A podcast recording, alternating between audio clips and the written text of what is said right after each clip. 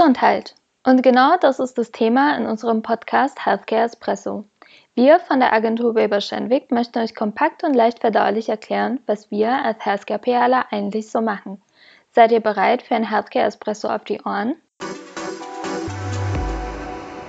Herzlich willkommen zu einer Sonderausgabe des Podcasts Healthcare Espresso.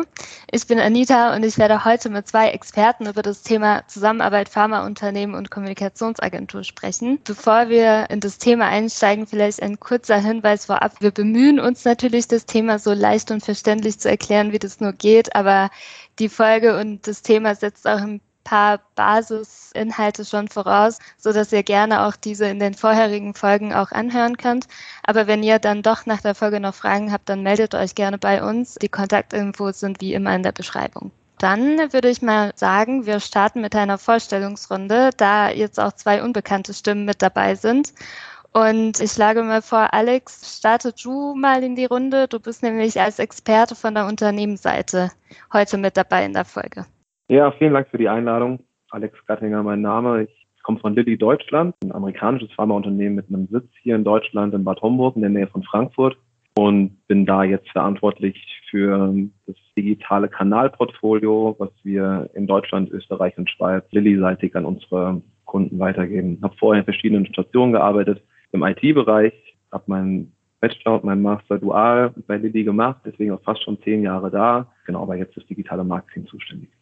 Sehr spannend auf jeden Fall. Dann habe ich mir natürlich Expertenwissen auch von der Agenturseite mitgebracht und ich bin sehr froh, Steffen, du lachst schon, dass ich dich auch überzeugen konnte, in einer Folge mal mitzusprechen. Fun Fact, du bist tatsächlich im Podcast-Team, bisher aber auch nur auf der redaktionellen Seite und heute ist deine erste Folge. Das ist korrekt und danke auch, dass ich ja auch die Chance habe, auch nochmal vor dem Mikro beim Healthcare Espresso mitzumachen, ist, glaube ich, eine schöne Sache und ich glaube, wir haben heute eine wunderbare Folge vor uns.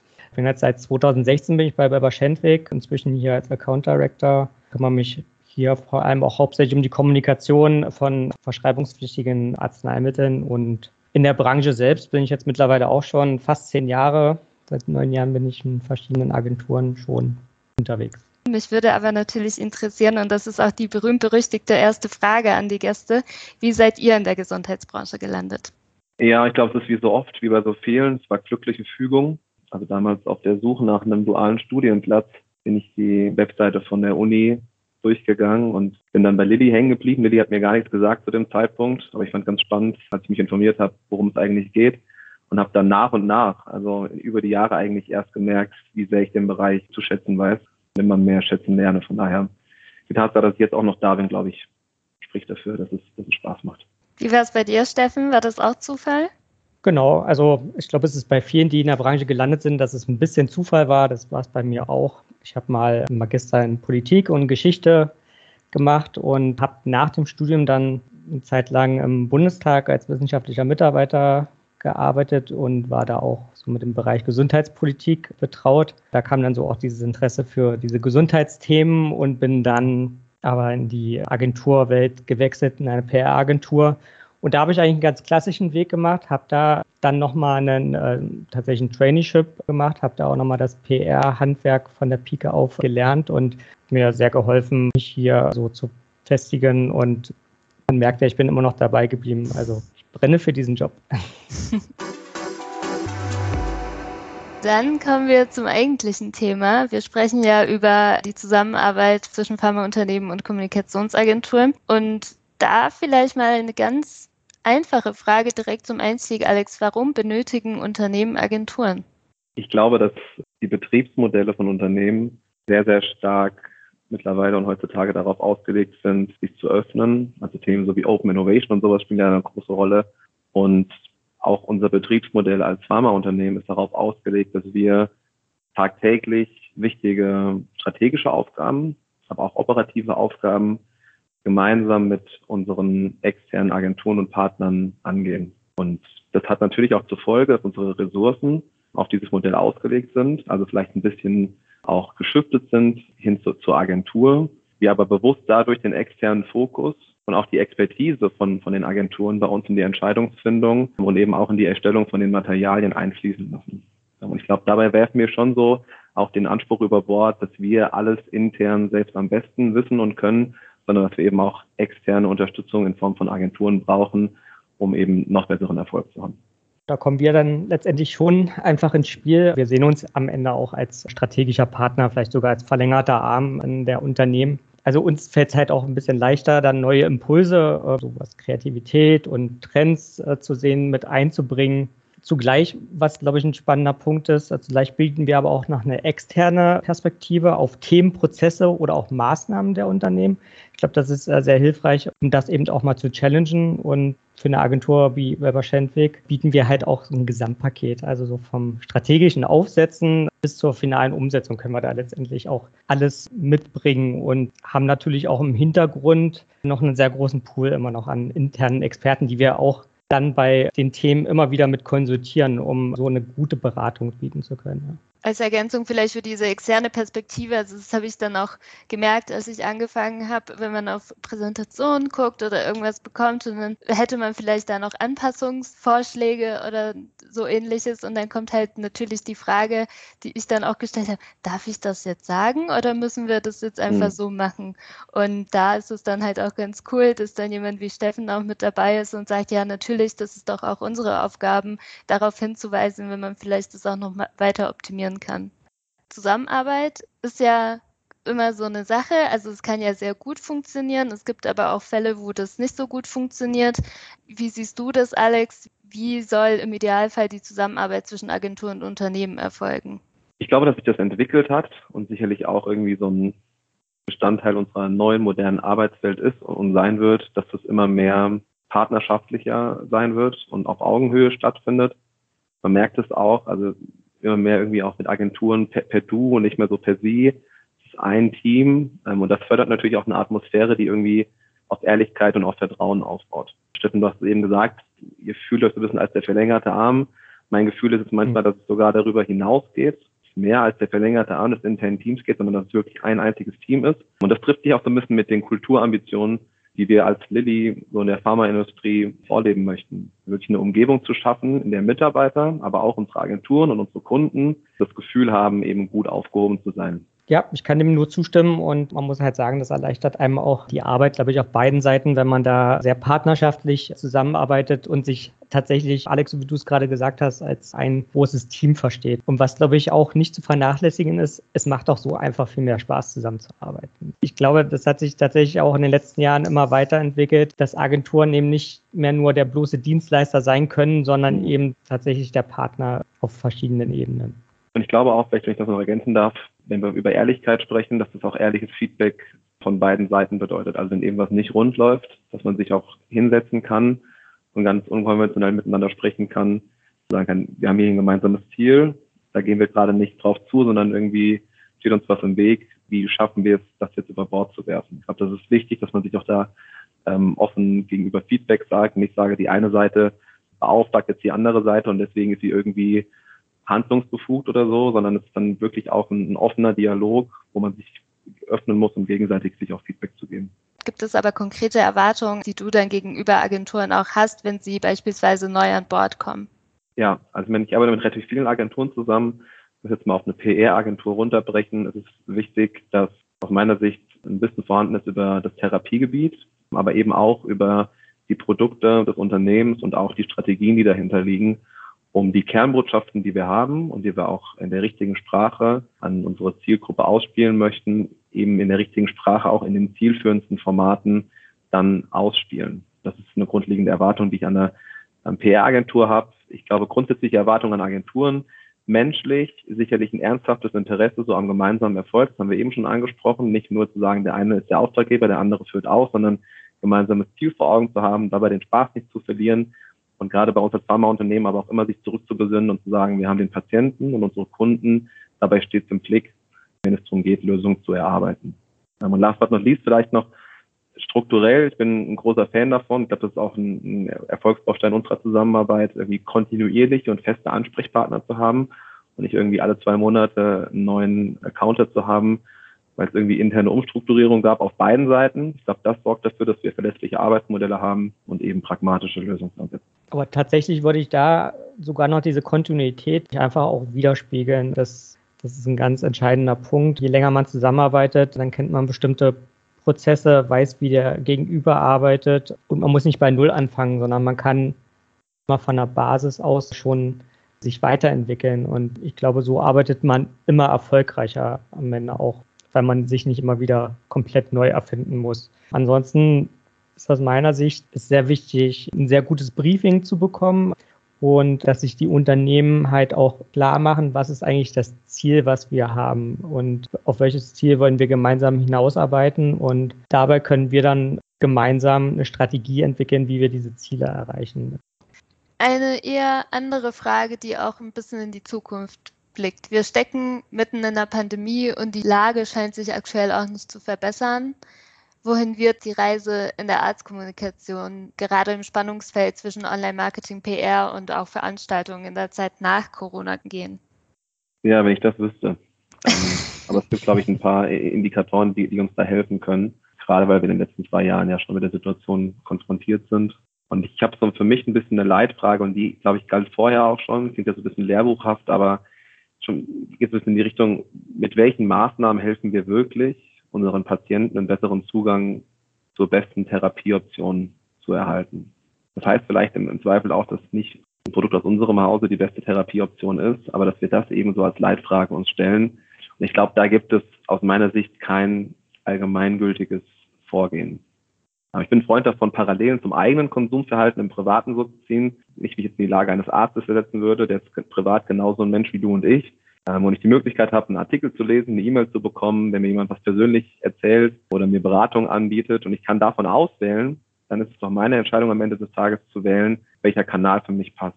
Der entscheidende Punkt ist aber, dass ich diese Entscheidung nur treffen kann, wenn auch das Portfolio angeboten wird, also die unterschiedlichen Kanäle und Angebote vorhanden sind. Wenn das nicht da ist, dann verpasse ich unter Umständen als Unternehmen die Kommunikation, weil ich nicht breit genug aufgestellt bin. Ich glaube, was wichtig ist in dem Kontext, ist eben, dass diese Kanäle auch ineinander greifen. Im Marketing-Jargon, sondern im Pharmaumfeld sprechen wir da immer mehr von Omni-Channel-Marketing. Also ein Beispiel, wenn ich bei einer Veranstaltung teilgenommen habe, dann sollte das in meine maßgeschneiderte Kommunikation anschließend auch mit einfließen, weil sich ja mein Wissensstand durch die Veranstaltung schon erheblich verändert hat. Und daher glaube ich, wird dieses ganze Thema Marketing Automation, was wir ja auch schon aus vielen privaten Bereichen kennen, auch in der Kommunikation im Gesundheitsbereich zu einem Asset, was unsere Kunden auf jeden Fall immer mehr erwarten werden. Bin ich auch ganz bei dir. Ich glaube, es ist auch wichtig, dass eben der Content ja kreativ auch letztendlich umgesetzt wird, den man ja dem Kunden am Ende auch anbietet, dass man eben nicht einfach nur Botschaften auflistet, sondern dass man eben äh, Geschichten erzählt, um so den Content, was man erzählen möchte, verpackt. Und das ist auch unser Ziel, dass wir immer auch die Perspektive verschiedener Zielgruppen einnehmen, dass wir schauen, welcher Kanal ist gefragt. Es ist halt schon ein großer Unterschied, ob man eine Pressemitteilung an Journalisten verschickt oder ob man ein Interview führt, das irgendwo eins zu eins abgedruckt wird oder ob man einen Beitrag schreibt, der online direkt für einen Arzt am Ende sichtbar ist. Das hat halt immer Auswirkungen, wie man letztendlich diesen Content aufbereitet. Und wir versetzen uns auch in den Leser immer hinein und eigentlich ist das ja ganz logisch. Ein Journalist benötigt am Ende auch andere Informationen als ein Arzt oder ein Patient. Und wenn wir vielleicht nochmal auf den Arzt nochmal genauer oder die Ärztin genauer schauen, dann sprechen wir auch einen, einen Allgemeinarzt oder eine Allgemeinärztin mit anderen Details oder einer anderen Detailtiefe an als eine Facharzt oder eine Fachärztin glaube ich, ganz wichtig, dass man da die Gruppen auch ein bisschen differenziert und in der Ansprache. Ja, und ich glaube, um vielleicht da nochmal anzuknüpfen, sicherlich ist die inhaltliche Ausgestaltung essentiell wichtig bei, bei uns im Bereich, aber auch der, das Zusammenspiel aus verschiedenen Kanälen. Also was ist physischer Kanal, wo ist es digitaler Kanal und wie muss ich das Kunden individuell anpassen? Ich glaube, dafür brauchen wir auf der einen Seite gute Inhalte, die wir auch kundenspezifisch ausspielen können, aber wir brauchen auf der anderen Seite eben auch die Datenstrukturen und irgendwo das Wissen, was wir ansammeln über den Kunden, damit wir eben aus den vergangenen Interaktionen lernen können. Also wenn jetzt ein Kunde sich zum Beispiel informiert hat über ein bestimmtes Therapiegebiet, will ich ja im nächsten Artikel bestmöglich da wieder anknüpfen und nicht mit einem ganz anderen Thema um die Ecke kommen. Vielleicht nochmal zurück zu deiner Frage, Anita, am Anfang, auch so gerade jetzt unter dem Gesichtspunkt der Pandemie. Für mich steht so ein bisschen fest, dass wir auch weiterhin natürlich über Patienten und über Therapiegebiete und Krankheiten sprechen. Und meine persönliche Überzeugung ist, dass es dafür auf jeden Fall weiterhin auch Fachaußendienste braucht, also echte Menschen braucht und geben muss, denen unsere Kunden vertrauen können. Und ich glaube, das hat Corona auch gezeigt, dass diese vertrauensvolle Zusammenarbeit zuerst von meinem Gegenüber abhängt und erst dann nachgelagert von dem Medium. Also wenn ich eine Person kenne, ich glaube, das kennen wir auch alle aus dem Privaten, und ich habe eine vertrauensvolle Beziehung zu dieser Person, bin ich auch bereit, vielleicht über andere Formate nachzudenken und mal irgendwie mich über Zoom auf einen Kaffee zu treffen oder irgendwas anderes zu machen. Oder vielleicht auch eben ein Kolloquium in der Uni online zu machen. Alles Dinge, die wir in den letzten ein, zwei Jahren vermehrt gesehen haben, wo wir gemerkt haben, das Medium wird schon kommen, wenn die vertrauensvolle Beziehung und die, die Kundenbeziehung eben da ist. Von daher glaube ich, Fachaußendienst auf jeden Fall was, was wir auch in der Zukunft noch sehr stark sehen werden.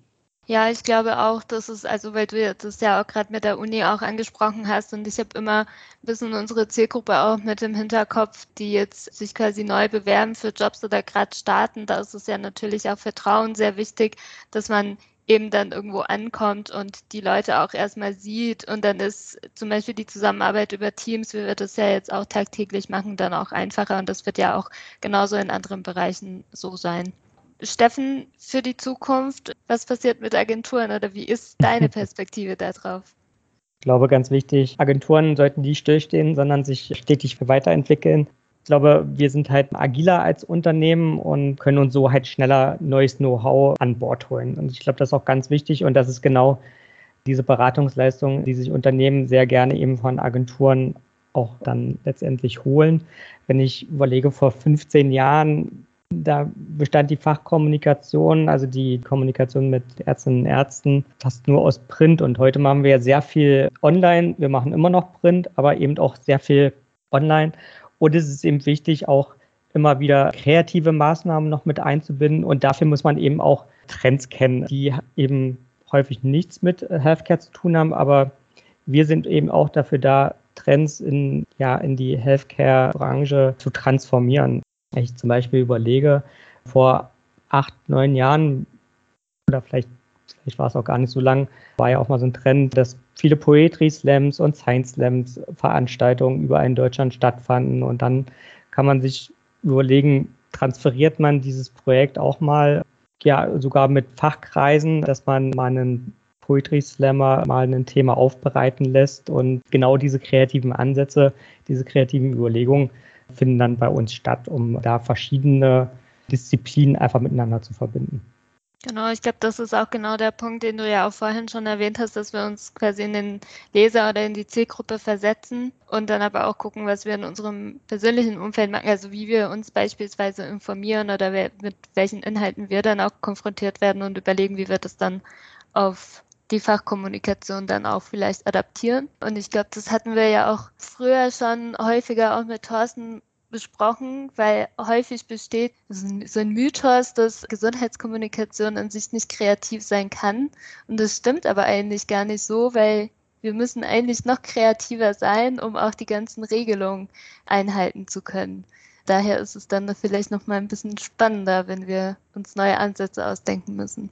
Ich glaube, das ist ein Kapitel für sich, das haben wir heute gar nicht mehr angesprochen, aber natürlich ist die ganze Kommunikation in der Industrie und auch in der Gesundheitskommunikation sehr, sehr stark reglementiert. Alles muss einer Werbefreigabe unterliegen und Aspekte natürlich auch wie Datenschutz und Compliance spielen an der Stelle eine große Rolle, die wir bei allen Lösungen, die wir entwickeln, tagtäglich immer wieder berücksichtigen. Es waren jetzt ernste Themen, gerade mit Corona, aber ein bisschen Spaß muss ja auch sein. Abgesehen, dass wir einen Podcast aufnehmen, was eigentlich immer Spaß macht. Aber daher die Frage auch in die Runde. Gibt es etwas, was ihr schon mal in einem Podcast loswerden wolltet? Unabhängig jetzt auch vom Thema.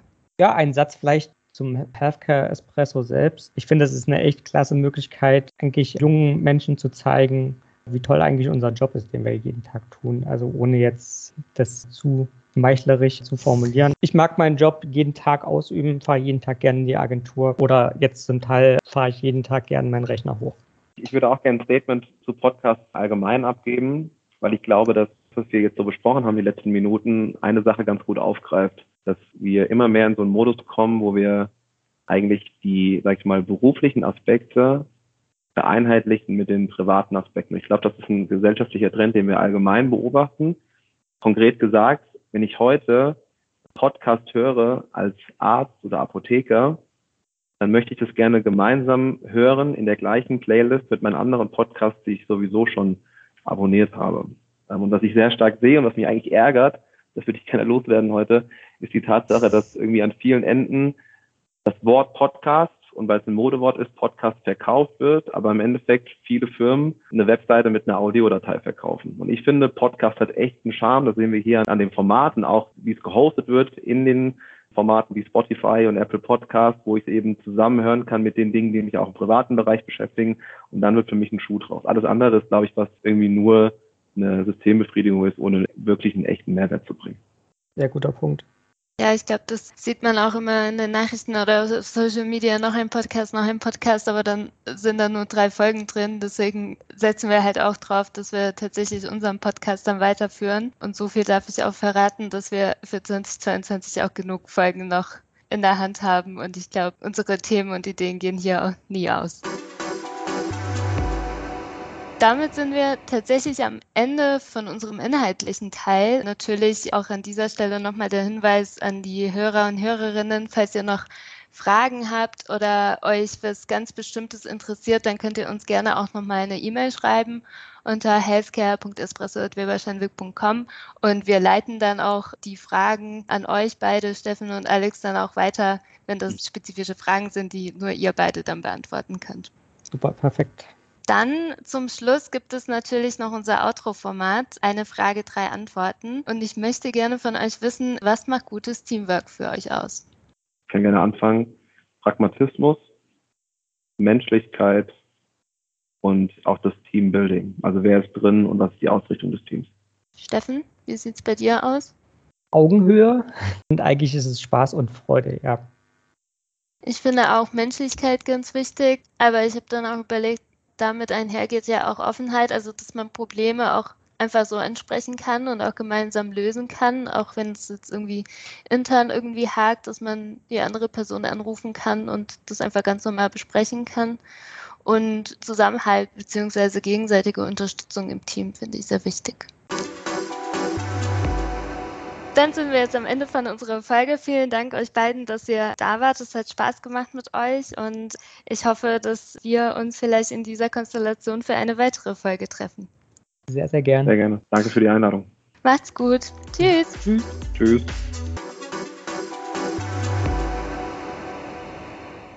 Du findest unsere Inhalte spannend und kannst dir vorstellen, unsere Teams im Bereich Healthcare zu unterstützen? Wir sind immer auf der Suche nach neuen Familienmitgliedern und freuen uns auf deine Bewerbung unter bewerbung.wilberschenwick.com.